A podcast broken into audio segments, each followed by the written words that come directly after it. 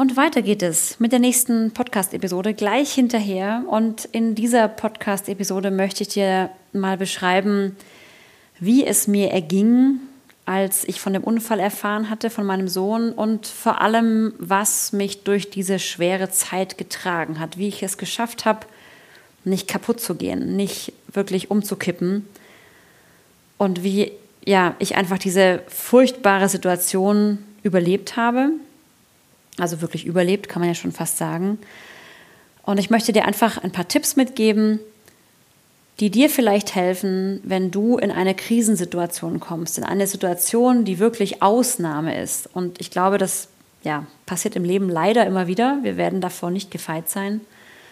Und ich hoffe, dass du das natürlich so wenig wie möglich erlebst, am besten gar nicht. Aber falls doch, dass du dich vielleicht an mich erinnerst und dich daran erinnerst, dass so schlimm es auch ist, es immer einen Weg daraus gibt.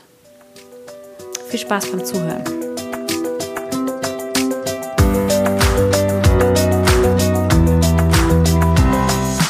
Herzlich willkommen zum Anti-Stress-Podcast für Working Moms, dem Podcast für mehr Gelassenheit im Alltag.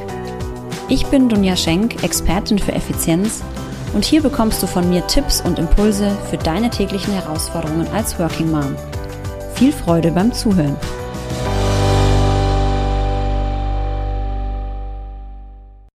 Ja, es ist jetzt genau ein Jahr her, als ähm, sich unser Leben komplett erstmal auf den Kopf gestellt hat. Mein Sohn hatte am 12. September 2021 einen schweren Fahrradunfall. Er ist mit meinem Mann und meinem anderen Sohn, meinem größeren Sohn, ähm, Fahrrad gefahren und ist völlig ohne Fremdverschulden auf den Asphalt geknallt, mit dem Kopf zuerst. Und äh, ja, hatte ein schweres Schädelhirntrauma, mehrere Hirnblutungen und war erstmal im künstlichen Koma sechs Tage lang und hat sich dann so langsam wieder ins Leben zurückgekämpft. Vielleicht kennst du meine Geschichte schon, falls nicht, schau dir gerne das mal auf Instagram oder auf LinkedIn an. Ich will jetzt gar nicht in die Details gehen, sondern ich möchte gerne dir beschreiben, was mit mir passiert ist in dieser Zeit. Denn wenn so etwas passiert, bleibt erstmal die Welt stehen. Und trotzdem dreht sie sich weiter. Und ich möchte dir einfach mal beschreiben, wie ich da durchgekommen bin. Denn das ist ja eine, wirklich eine Ausnahmesituation. Und wenn wir ehrlich sind, es passiert ja doch immer wieder mal, dass solche Ausnahmesituationen passieren. Sei es, dass etwas passiert, ähm, sei es aber auch, ja, dass, es muss ja nicht gleich jemand verunfallen oder sterben oder sonst was, aber es passieren manchmal unvorhergesehene Dinge, mit denen wir nicht rechnen. Katastrophen, ähm, Einschnitte im Leben, wo wir erstmal in Schockstarre verfallen. Und vielleicht hilft dir meine Geschichte ein bisschen, um bei solchen Situationen in Zukunft besser durchzukommen. Was bei so einer Situation passiert ist, man fällt erstmal in eine Schockstarre. Und es gibt unterschiedliche Menschen, die damit unterschiedlich umgehen. Und bei uns war es ganz spannend zu beobachten, dass mein Mann und ich völlig unterschiedlich reagieren. Mein Mann ist jemand, der bei so einem Ereignis, also auch bei diesem Unfall, erstmal komplett neben sich steht. Ich will nicht sagen durchdreht, aber natürlich, ähm, ja, also nicht bei Verstand ist, sondern voll im Gefühl, voll in der Panik, voll in der, ja, verliert sich komplett und kann überhaupt nicht handeln. Und ich bin ein Mensch, ich bin total rational. Und ich würde mal behaupten, dass dieses Rationale mir extrem geholfen hat, in diese Situation ähm, nicht komplett in diese Panik zu verfallen.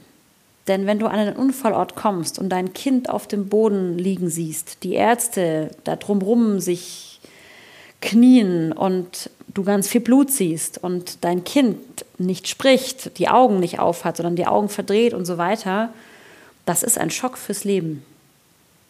Und es gibt unterschiedliche Möglichkeiten, damit umzugehen. Natürlich hatte auch ich unglaubliche Angst, wahnsinnige Angst.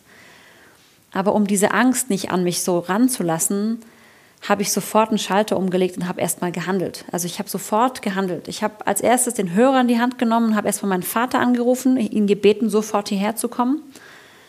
Da mein Vater eine Stunde hier von entfernt wohnt, habe ich anschließend eine Freundin angerufen, die hier im Ort ist, wo wir an dem Morgen noch gemeinsam zum Frühstücken verabredet waren. die ganze Family. Und ähm, ich habe sie angerufen habe gesagt, du musst sofort kommen, du musst unseren großen Sohn abholen, der steht nämlich auch hier. Der hat den Unfall mit angesehen. Der muss weg hier, der muss vom Unfallort sofort abgeholt werden.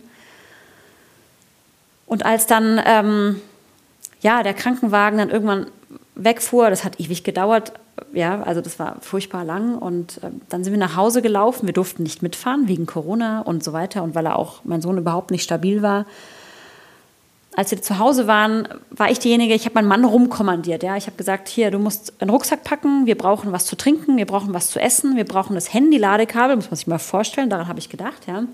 Wir brauchen was zum Anziehen. Es war nämlich ein sommerlicher Tag, aber schon September. Das heißt, ich wusste, es wird abends frisch und ich wusste, wir werden die ganze Nacht im Krankenhaus bleiben.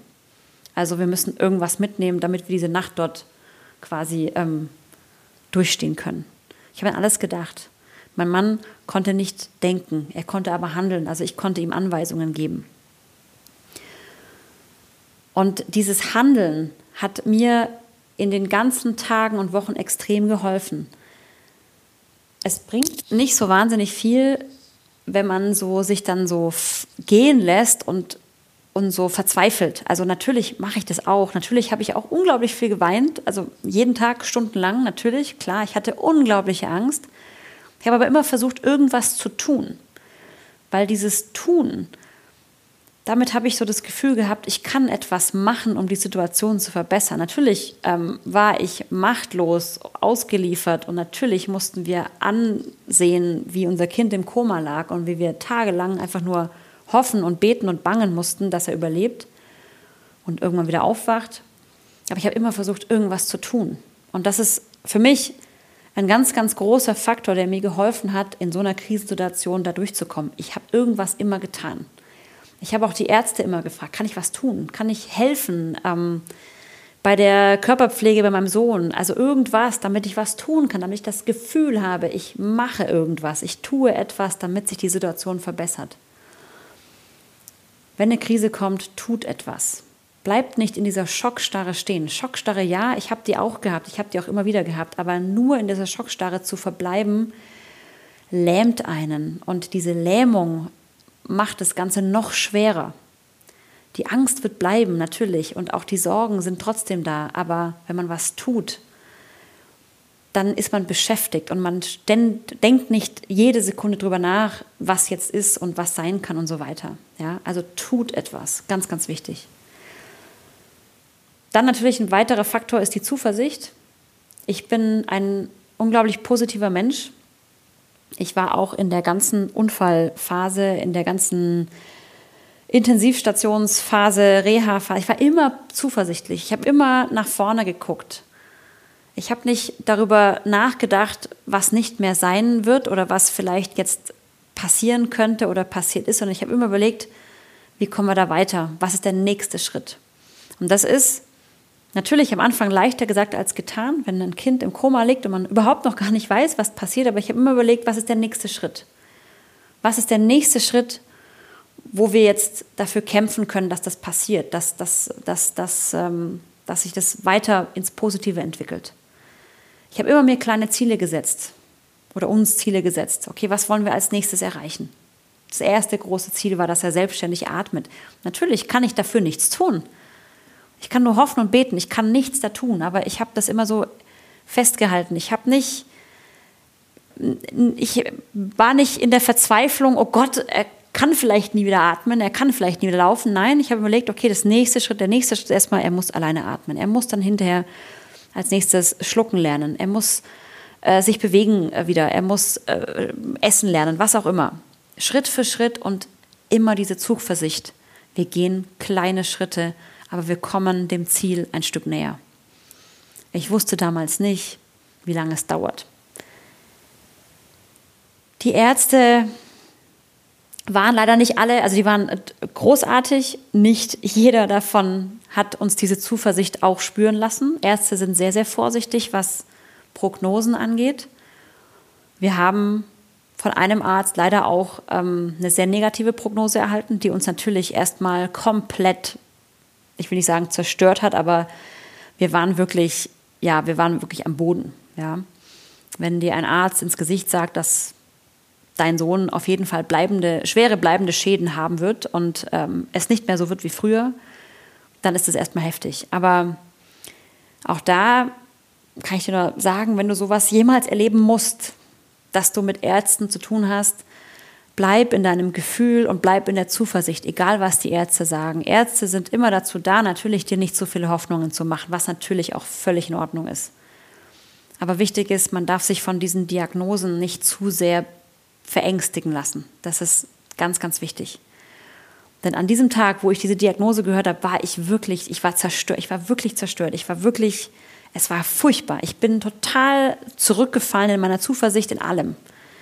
Und ich wäre dankbar gewesen, wir hätten das Gespräch einfach nie geführt. Zuversicht. Hab Zuversicht auch, wenn die Diagnose, die Prognose vielleicht nicht so gut ist. Aber denk immer in kleinen Schritten. Was ist das nächste, was du erreichen kannst? Auch wenn es vielleicht nicht mehr so wird wie vorher. Bei jeder Krise ist das so, ja. Bei Trennungen, bei was auch immer, ja. Es, es kommt immer mal vor, dass die Dinge hinterher nicht mehr so werden wie vorher. Aber versuch in kleinen Schritten zu denken. Auch wenn etwas nicht mehr so sein wird wie vorher, muss es deswegen nicht ganz furchtbar schrecklich sein. Ganz wichtig bei Krisen auch, tanke Kraft zwischendurch. Ich habe immer damals beschrieben, während dieser Unfallzeit, ich habe das Gefühl, ich habe mich für einen Sprint angemeldet und mir wurde im Zieleinlauf gesagt, dass ich eigentlich einen Marathon laufen muss. Und so hat sich auch gefühlt. Es war wirklich ein andauernder Marathon, aber ohne Ziel. Ich wusste nicht, wie viele Kilometer es noch sein werden. So hat sich das angefühlt, auch körperlich. So eine Krise durchzustehen oder zu erleben, ist körperlich ein absolutes Ausnahme, also eine absolute Ausnahmesituation. Man kann sich nicht vorstellen, wie das einen körperlich wirklich anstrengt, obwohl man eigentlich nichts macht. Also ich saß eigentlich die ganze Zeit nur am Bett von meinem Sohn oder war zu Hause bei meinem anderen Sohn. Mein Mann und ich, wir haben uns abgewechselt. Bei zwei Kindern brauchen beide Kinder beide Elternteile. Und ich habe nicht viel gemacht zu der Zeit. Ich habe nicht gearbeitet. Ich habe nur das Nötigste gemacht. Zu Hause, wenn ich zu Hause war, habe ich gerade so geschafft, irgendwo Essen zu bestellen. Also Essen selber kochen, daran war, nicht, war gar nicht zu denken. Ich habe wirklich nur das Nötigste gemacht. Ich habe alles liegen gelassen, was nicht wichtig war. Das ist übrigens auch wichtig, Prioritäten setzen, aber das macht man ganz automatisch. Ich glaube, das brauche ich nicht sagen. Aber dennoch war es körperlich eine Wahnsinnsanstrengung. Und da ist es so wichtig, Kraft zu tanken zwischendurch. Und das fällt natürlich schwer, weil man unglaublich schwer loslassen kann. Aber es ist wichtig, damit man nicht umkippt. Für uns war dieses Krafttanken bestand darin, dass wir uns abgewechselt haben. Ganz, ganz wichtig. Ausreichend zu schlafen, auch das ist es. Also in einer Krise versuch so viel wie möglich zu schlafen. Man schläft sowieso viel zu wenig.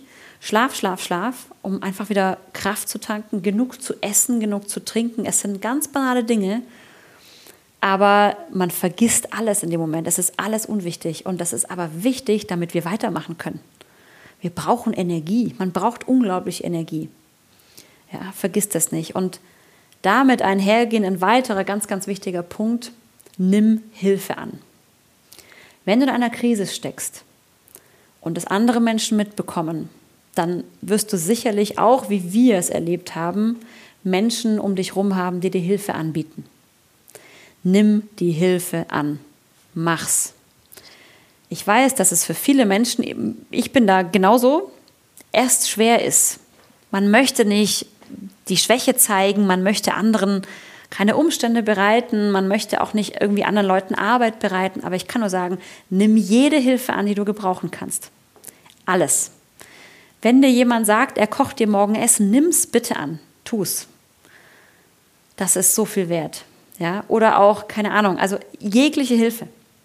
Ich bin so dankbar, dass wir in der Zeit so viele Menschen hatten um uns herum, die uns geholfen haben mit kleineren, größeren Dingen. Ich werde dazu tatsächlich noch mal eine weitere Podcast-Episode auch aufnehmen. Auch mal um die andere Seite zu beleuchten. Was kannst du tun, wenn andere Menschen so etwas erleben? Was kann man als Helfer tun? Denn man fühlt sich da auch oft machtlos. Aber da möchte ich auch noch ein bisschen mehr in der nächsten Episode erzählen. Also Hilfe annehmen, ganz, ganz, ganz wichtig. Und ganz wichtig, und das ist mein wichtigster Aspekt, gib niemals auf. Es ist, glaube ich, der schwerste Punkt überhaupt, weil wenn man so etwas erlebt, dann ist es ein absolutes ähm, Up and Down. Also es ist wirklich ein, ein Rollercoaster, ein, eine Achterbahn der Gefühle. Man erlebt gute Phasen, man erlebt schlechte Phasen, man erlebt äh, Hochs, wo alles sich gut zu entwickeln scheint. Dann kommt die nächste, äh, keine Ahnung, Hiobsbotschaft, die nächste Diagnose, das nächste Problem, was auftaucht. Ich kenn, wir kennen das alles, das haben wir alles durchlebt. Und es ist unglaublich schwer, da ähm, ja, oben zu bleiben, oben zu schwimmen, ganz einfach.